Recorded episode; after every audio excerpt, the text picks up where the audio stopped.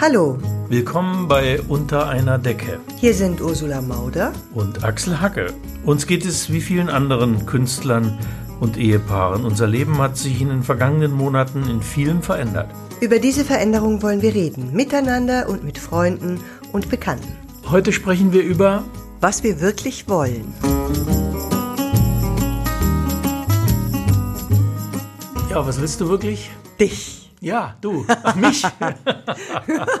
Sofort Ja, oder du, können wir mich. warten? Ich dachte, du freust dich über diese Naja, Antwort. da Ja, das wollte ich ich eben, das wollte ich eben, ich wollte die, die Situation, die allgemeine Situation evaluieren, um, um genau das eben rauszufinden. Was heißt evaluieren nochmal? Ich, schau doch mal schnell nach. Du hast das Wort Ich weiß, benutzt. du magst bitte. keine Fremdwörter gut. Nee, mag ich nicht, weil Ja, du magst keine Leute das Fremdwörter. Was habe ich vorher gesagt, ich was du auch nicht magst? Ah, schmunzeln. Schmunzeln mag ich nicht Schmunzeln. Mhm. und labern mag ich nicht. Ich hatte gerade eine Lesung Es in ja- Passau. Da war dann ein sehr freundlicher Bericht in der Passauer Neuen Presse und da wurde aber behauptet, ich hätte das Wort labern in einem Text von mir benutzt und ich Also habe es das bestimmt kann noch nie ich ja benutzt. bezeugen, ohne dass ich dabei war, dass du Ja. es niemals benutzt hast. Nein. Das habe ich noch niemals deinen Lippen entfleuchen hören, Nein, ich mag dieses äh, Wort. bestimmte Wörter mag ich nicht. Ich mag auch keine Abkürzungen. Das kann ich nicht Das leiden. Fremdwörter auch nicht. Na gut, wir schweifen ab, aber äh, es ist lustig, weil es ist eine der ersten Erinnerungen, die ich an dich überhaupt habe. Da war ich in Bamberg auf diesem Volontä Volontariatslehrgang. Ja. Und da warst du als Dozent eingeladen. Da haben wir uns zwar schon irgendwie gekannt, aber nicht richtig. Also wir haben uns ja erst später kennengelernt. Aber ich erinnere mich sehr, sehr gut an diesen, an diesen Workshop, den du da gehalten hast, weil du, du hast dich circa fünf Minuten toujours über ein Wort aufgeregt. Und welches Wort war das? Das Wort Betroffenheit. Ja, das ist ja, Ja, wirklich. du konntest dich überhaupt nicht mehr beruhigen. Und ich saß da und habe mir gedacht, das finde ich jetzt irgendwie cool. Das hat mir, das hat mir sehr gut gefallen, weil du das auch sehr gut ausgeführt hast und habe mir gedacht, das finde ich jetzt irgendwie gut, dass der die Sprache sich so, so, so genau anschaut. Hat mir gefallen.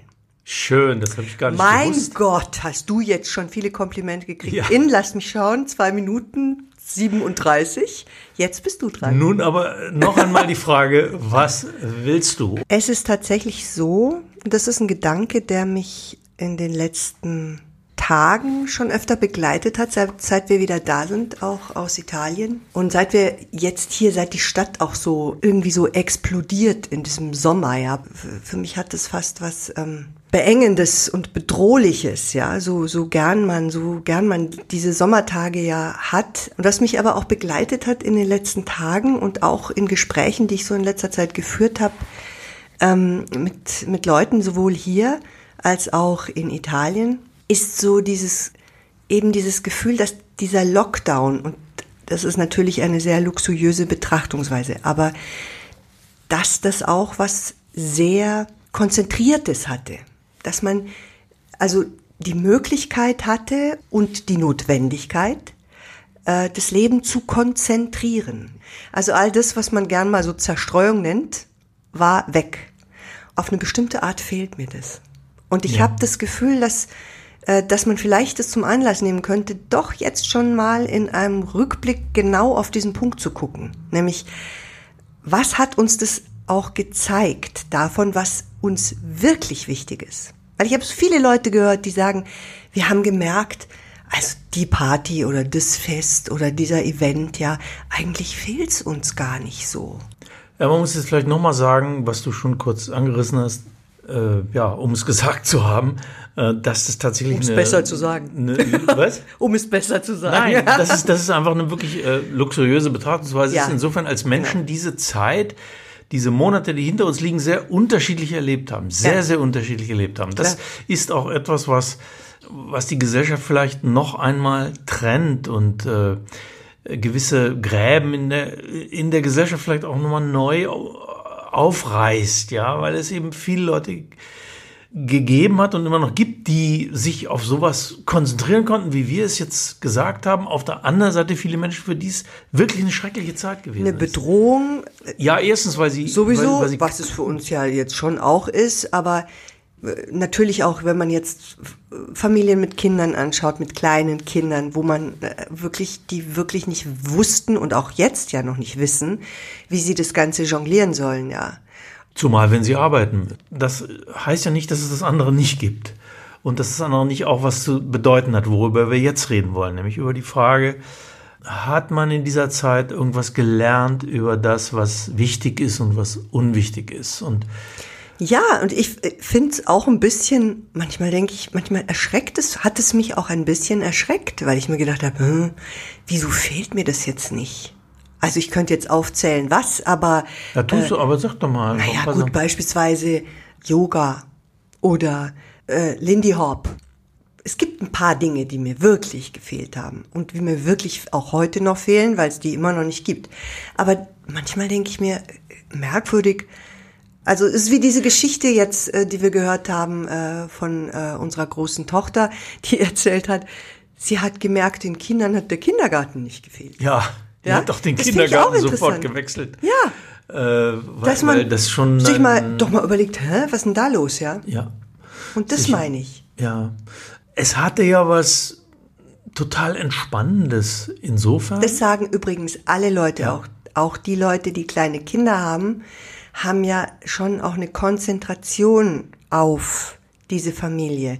Und das merke ich, habe ich auch bei uns gemerkt und bei vielen Freunden, die jetzt Kinder haben, die in der Pubertät sind zum Beispiel, ja, die ja normalerweise dauernd weg sind. Und du bist ja auch viel weg oder ich bin weg. Und man war eben einfach zusammengenommen. Und das haben viele Leute sehr genossen. Es war klar, man muss das irgendwie zusammen durchstehen. Es gibt keine andere Möglichkeit. Ja. Man muss es irgendwie zusammen hinkriegen. Und es hatte auch was, was Entspannendes für mich, dass man abends einfach äh, zu Hause nicht nur zu Hause bleiben kann, sondern zu Hause bleiben muss. Dass es einfach nicht geht, äh, ins Theater oder äh, auf die Bühne oder sonst irgendwo hinzugehen. Man bleibt daheim. Das ist eben so. Hm. Und das war, hat natürlich eine große, eine große Ruhe ins Leben gebracht. Und das ist vielleicht einer der Punkte, ja, sowas, was man mitnehmen kann. Ruhe. Man, man hat gesehen, dass ja. es, es gibt doch eine Ruhe, die man irgendwie auch braucht und auch haben sollte. Das ist die Frage, die man ob nicht man gehabt das, hat. Ja, aber das ist die Frage, ob man es mitnehmen kann. Ne? Es ist ein Anstoß vielleicht, oder man könnte es so betrachten, dass es ein Anreiz ist, dafür eben zu sehen oder sich mal zu, wirklich zu fragen, was will ich eigentlich wirklich von all den vielen Dingen, die ich tue, die ich vielleicht auch tue, weil ich kann. Was will ich mit Leidenschaft? Oder was erfüllt ein tiefes Bedürfnis oder überhaupt nur ein Bedürfnis, ja? Das wäre ein Anstoß. Ja, es ist, glaube ich, kein Zufall, dass man jetzt so Gespräche führt, auch mit Leuten, wie ich gestern eins geführt habe, wo mir jemand sagte, ja, er überlegt jetzt einfach weniger zu arbeiten, äh, weniger zu machen, weil er auch für weniger Geld natürlich, weil er gesehen hat, dass er auch mit weniger auskommt. Mhm. Das ist in dieser Zeit eben auch ein Effekt gewesen, mhm. dass man gesehen hat, ja, so ein großes Auto mhm. äh, brauche ich nicht. Ich muss auch nicht dauernd ins Restaurant gehen ja. zum Essen. Das ist alles nicht so nötig eigentlich, um mich zufrieden zu machen. Ja. Ähm, ich meine, wir sind ja nicht die Ersten, die darüber nachdenken. Darüber hat es ja auch schon große Aufsätze gegeben, auch in dem Sinne, dass ja unser Wirtschaftsleben immerzu darauf angewiesen ist, dass die Menschen konsumieren, dass sie was verbrauchen, dass sie was kaufen, dass sie ja und, und dass sie in der Weltgeschichte umeinander rasen, ja. Ja. Das wollte ich nämlich gerade sagen, weil man liest ja jetzt auch immer wieder, dass die, dass manche Firmen hinterfragen, natürlich im Sinne der äh, Profitmaximierung, dass es natürlich nicht mehr nötig ist, jemanden quer beim Globus zu schicken, weil Zoom funktioniert ja eigentlich auch ganz ja, gut. Ja, natürlich. Ne? Das wird aus, aus Fluglinien, werden die Leute mh, hm, wirklich noch so viel fliegen, wird sich das nicht reduzieren? Oder wird man gerade jetzt natürlich Flüge wieder billiger machen, wird Fliegen sogar ja, noch billiger ja werden, gesagt, weil die Flüge Ryan, voll werden mhm. sollen? Also das, genau. das sind so Dinge, ich traue mich da, also was diese gesellschaftlichen Sachen angeht, keine großen äh, Vorhersagen zu mhm. machen. Fest steht, dass große Pandemien, das ist ja nun wirklich nicht die erste, oft große gesellschaftliche Veränderungen nach sich gezogen haben. Die, äh, die Pest oder der schwarze Tod im, im 14. Jahrhundert, der in Europa wütete und äh, diese Epidemie damals hat ja sozusagen das Mittelalter beendet. Mhm. Ähm, das, das hat bedeutet, dass ein ganzes Gesellschaftssystem zusammengebrochen ist. Mhm. Ähm, da gibt mhm. es, habe ich gerade ein Interview gelesen, irgendwo mit einem Gesellschaftshistoriker, ich weiß jetzt nicht mehr genau, wo ich es habe, ich sage es einfach mal aus dem Kopf. Ja, das sind, es sind eben sehr viele Menschen gestorben. Hm. Und zwar nicht überall, sondern äh, in manchen Regionen sind 50 Prozent der Bevölkerung, manchmal sogar die ganze Bevölkerung ist gestorben. In manchen Regionen ist die Pest oder der schwarze Tod nicht angekommen. Äh, das heißt, dort blieben die Dinge gleich. Das bedeutete, dass in bestimmten Regionen Arbeitskräfte benötigt wurden. Die, man brauchte dort einfach Leute zum Arbeiten. Deswegen konnten die Leibeigenen dort, wo nichts passiert war, plötzlich sagen, ich hau ab hier, das mache ich nicht mehr mit. Ich gehe dahin, wo man mich braucht und wo ich besser bezahlt werde und wo ich vor allem nicht mehr Leibeigen bin. Das war der Anstoß für die Autonomie dann. Das brachte, ja. genau, mhm. das brachte die Herrschaft der Aristokratie unterwühlte das mhm. und, und zerstörte sie letzten Endes. Mhm. Und Weil der Einzelne sich wahrgenommen hat als Individuum, richtig. das autonom Entscheidungen treffen kann genau. und nicht mehr einem System verpflichtet ist. Und das war das Ende des Mittelalters. Ja, das und das war ja. letztlich dann irgendwann auch der, der Beginn der, der Renaissance. Also und des Humanismus. Und, und des Humanismus, genau. Mhm. Einer neuen Ära. Mhm. Manchmal hat man ja so in, in diesen Zeiten das Gefühl, auch eines totalen Umbruchs. Es brechen ja auch ganz viele äh, Konflikte, ganz andere Konflikte auf, die mit der Pandemie nicht unbedingt was zu tun haben. Ja. Zum Beispiel diese Ereignisse äh, in dem, was ist das für ein Betrieb von Tönnies? Ein Fleischzerlege. Betrieb. Betrieb, ja das ist ja auch etwas, wo, wo sozusagen das, das Virus etwas zutage fördert. Zutage fördert, was mit dem Virus noch gar nichts mehr zu tun hat. Tageslicht zerrt ja? gewissermaßen. Es kann so mhm. nicht sein, dass Menschen unter diesen Lebensbedingungen äh, tote Tiere zerlegen, die dann zu Billigspreisen auf den Markt geworfen werden. Dieses, dieses System war irgendwie ja schon am Ende nee. vorher. Das war nicht am Ende. Doch. Es, es wird alles immer gemacht, solange es ja. geht. Jeder geht so weit mit dir, wie du ihn lässt. Genau. Und die Wirtschaft geht so weit mit uns, wie wir sie lassen. Und wenn wir der Politik gestatten, da nicht eindeutige Gesetzeslagen zu schaffen und diese auch durchzusetzen, dann äh, werden diese Dinge im Verborgenen weiter florieren und gedeihen. Genau, aber das, ja? das hat ja niemand getan, es hat ja niemand, hat niemand was getan, verändert. Und jetzt wird, ja. ist die Situation da, in der sich etwas verändern wird. Dein Davon Wort gehe ich jedenfalls aus. Mhm. Aber was ich noch sagen wollte, was richtig ist, diese, diese Unsicherheit, die sich jetzt nochmal extrem gesteigert hat und wo viele Dinge, die zu Verunsicherung führen, sich nochmal eben ganz besonders gezeigt haben. Äh, eine Freundin von mir hat gesagt, wir empfinden das jetzt natürlich auch besonders extrem, weil wir aus einer Zeit kommen, wo alles ganz klar war. Was darfst du tun? Was musst du lassen? Was darfst du anfassen? Wo darfst du hingehen? Ich meine, das geht ja bis 100 Meter außerhalb deiner Wohnung, all diese Dinge für uns, die, die wir ja gewohnt sind, dass absolute Freiheit das höchste Gut ist, ja. Das ist ja das Ideal, mit dem wir aufwachsen. Das hat ja auch eine ganz andere Seite. Es ist eben nicht nur ideal, ja, aber es ist halt auch Druck und Anspruch, es ständig umzusetzen. Und da schließt sich für mich der Kreis zu dem, was ich vorher gesagt habe, dass wir tun, was wir wollen. Wir können alles tun, was wir wollen, aber manchmal tun wir es vielleicht auch nur, weil wir es können und nicht, weil wir es wollen. Ja. Das ist das, was ich vorher gemeint habe. Ja.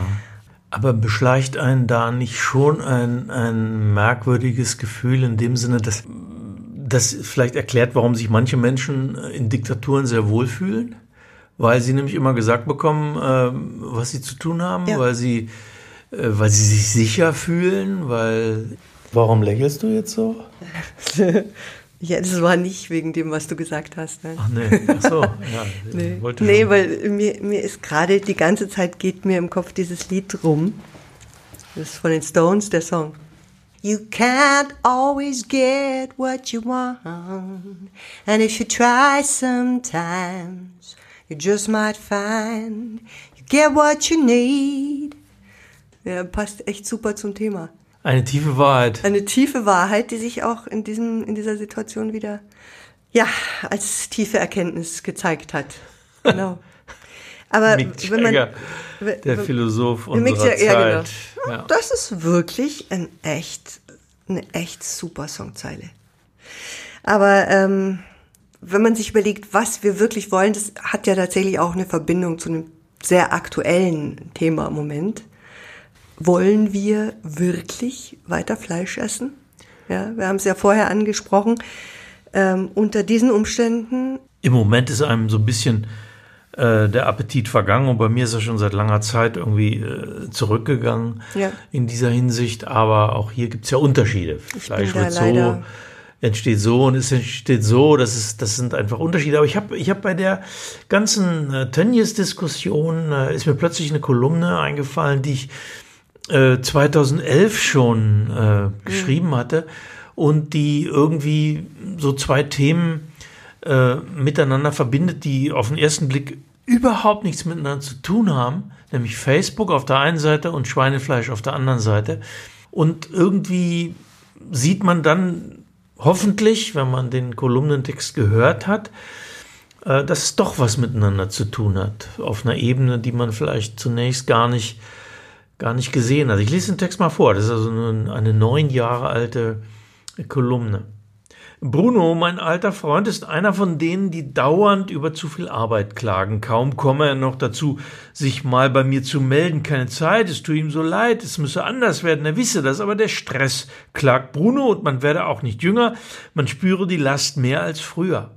Andererseits müsse man froh sein, wenn man gefragt sei. So redet Bruno. Dann entdeckte ich Brunos Namen bei Facebook. Ich sah, dass Bruno eine eigene Facebook-Pinnwand hat, auf der er ständig irgendwelche Mitteilungen macht. Bin im Hotel sowieso abgestiegen, gratuliere Hinz zum Geburtstag, bin jetzt der Freund von Kunz und so weiter.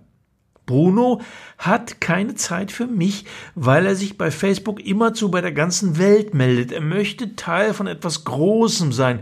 Er will, dass die Welt von ihm hört. Mark Zuckerberg gefällt das.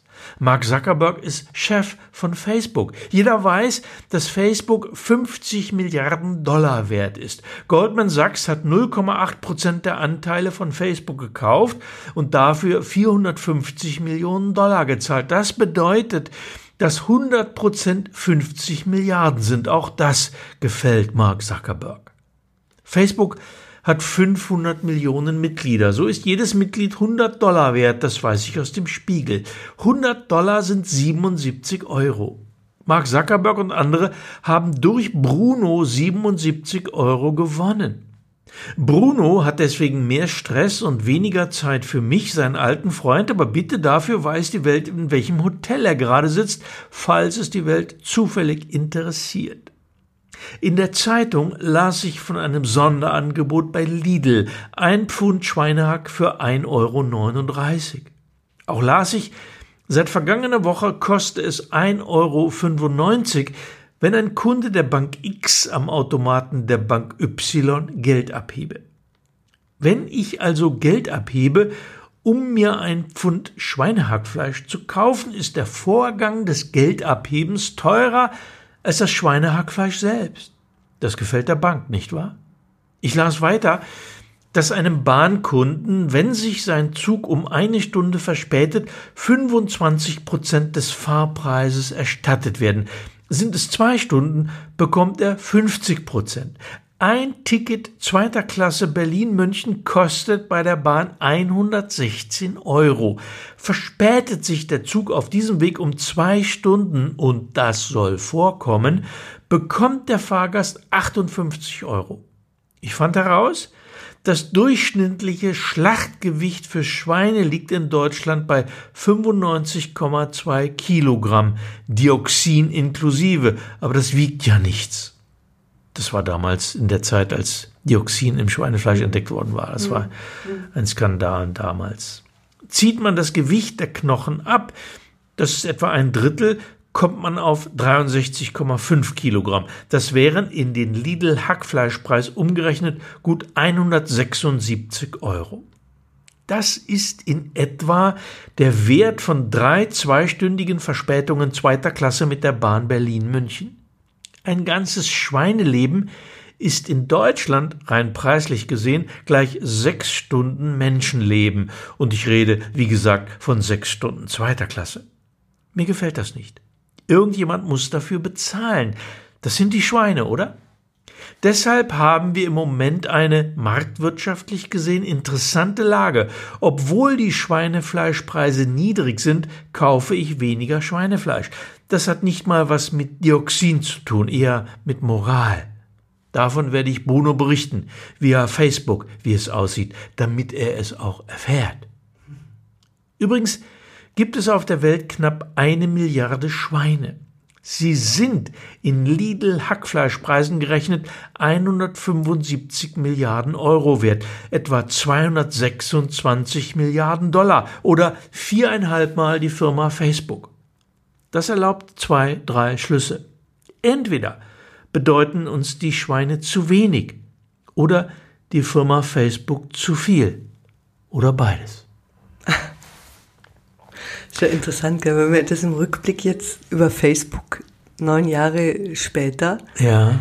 Äh, das nimmt man total anders, anders wahr jetzt, ne? Warum? Wie nimmt man es anders wahr? Naja, das war doch, das war, aus diesem Text spricht ja schon noch so dieses, äh, wie absurd, dass der auf Facebook das alles so macht und so. Das, heute ist das so ein selbstverständlicher Bestandteil des Lebens äh, für eigentlich fast alle Menschen, dass sie sich beständig irgendwo äußern. Facebook, Twitter, TikTok, äh, name it, Instagram.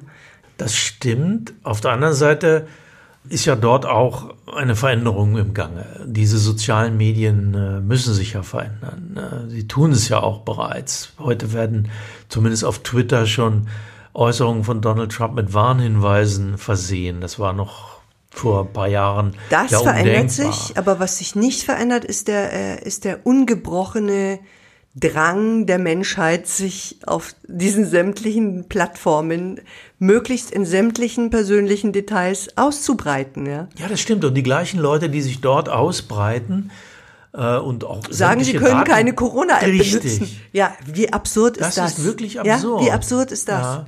Aber und es scheint so ein tiefes Misstrauen in, in manchen Menschen. Ich meine, das zeigt ja auch diese Äußerung, die du neulich bekommen hast, wie du, wie du in dieser Fernsehsendung über die Corona-App positiv gesprochen hast. Da sind ja manche Leute im, in, äh, in den sozialen Medien ausgetickt. Ja, und das Interessante ist aber, dass die Sozi sobald man die Welt des Internets, sobald man die Welt der sozialen Medien betritt, passiert etwas mit den Menschen. Sie reduzieren sich auf ein Gefühl. Und das Gefühl ist oft Erregung, Wut, Erbostheit. Mhm. Und das ist wirklich interessant. Äh, mir ist das schon oft passiert, dass die Leute dort extrem aggressiv dich angehen. Ja. Und wenn du nicht, du hast zwei Möglichkeiten. Du kannst entweder so aggressiv antworten und darauf eingehen, dann bewegst du dich nur noch auf diesem Wutlevel und man pumpt sich an und nach irgendeiner mhm. Weile geht man auseinander. Oder man spricht die Leute direkt an und sagt, sagen Sie mal, das kann doch nicht das Niveau sein, auf dem wir uns hier austauschen wollen. Das kann doch nicht das sein, wie wir sein wollen. Und äh, so, warum reden Sie so mit mir? Ich habe Ihnen doch gar nichts getan. Ich habe doch nur eine Meinung geäußert. Mhm.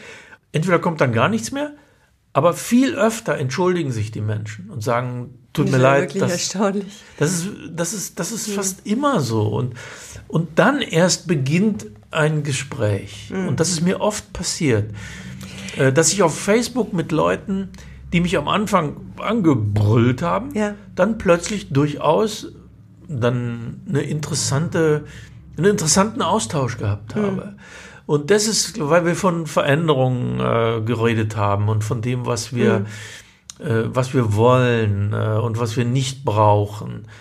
Dann ist doch auch ein Punkt, was wir jetzt sehen, dass, dass diese sozialen Medien, dass wir die verändern müssen. Wir müssen daraus etwas anderes machen. Weil ja, und die Menschen müssen sich verändern. Der, der Umgang der Menschen damit muss sich verändern. Genau. Nur ich glaube, dass da was dahinter steckt, das habe ich mir jetzt gerade gedacht, wie du, wie du gesagt hast, dass es meistens große Emotionen sind, Wut, Empörung und so weiter. Ich glaube eben, das kommt daher, dass man ja doch im allgemeinen Leben doch immer versuchen muss, äh, sich zu beherrschen, irgendwie in die Regeln, ins Regelwerk der Gesellschaft mehr oder weniger äh, reinzupassen, ja.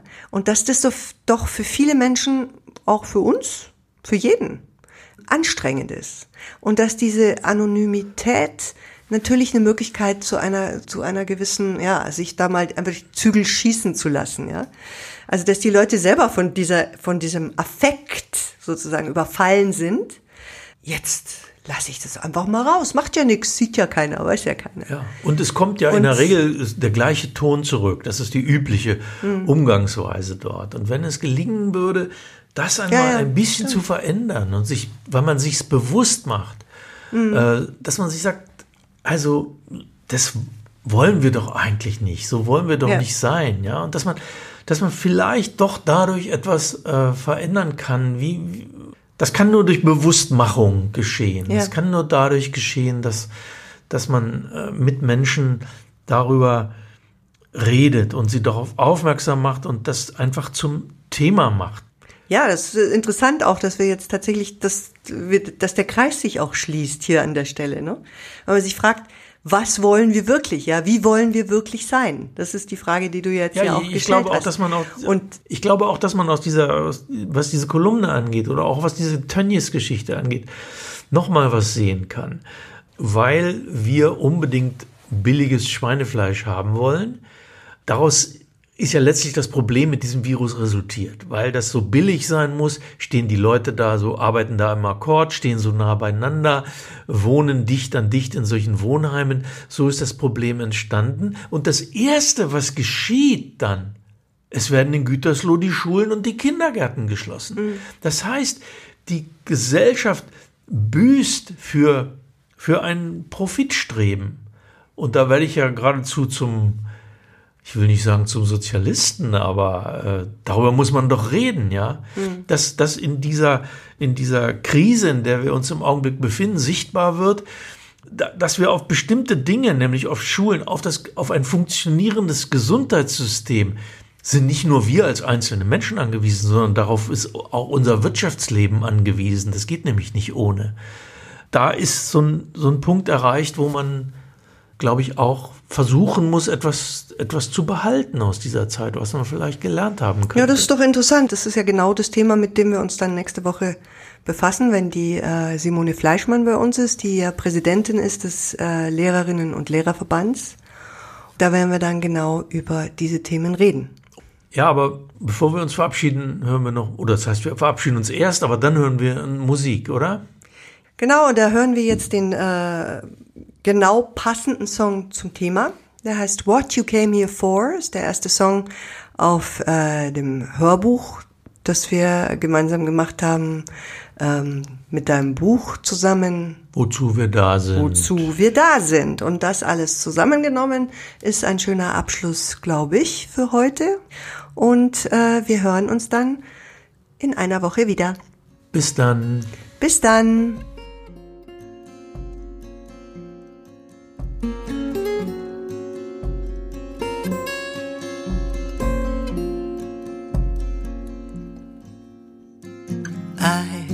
Should stay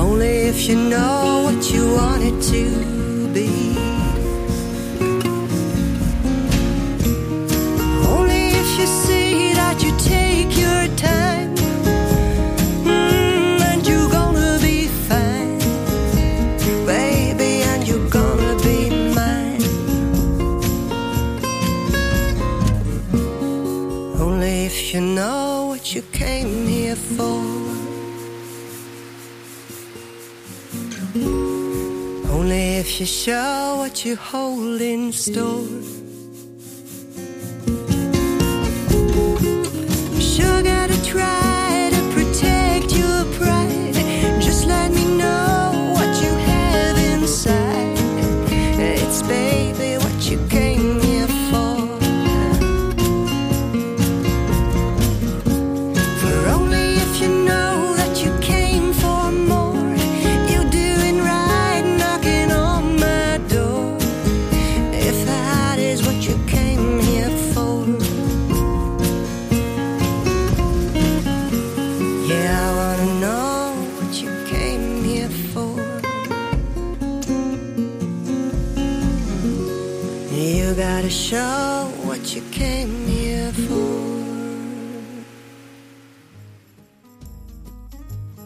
Das war's für heute mit Unter einer Decke.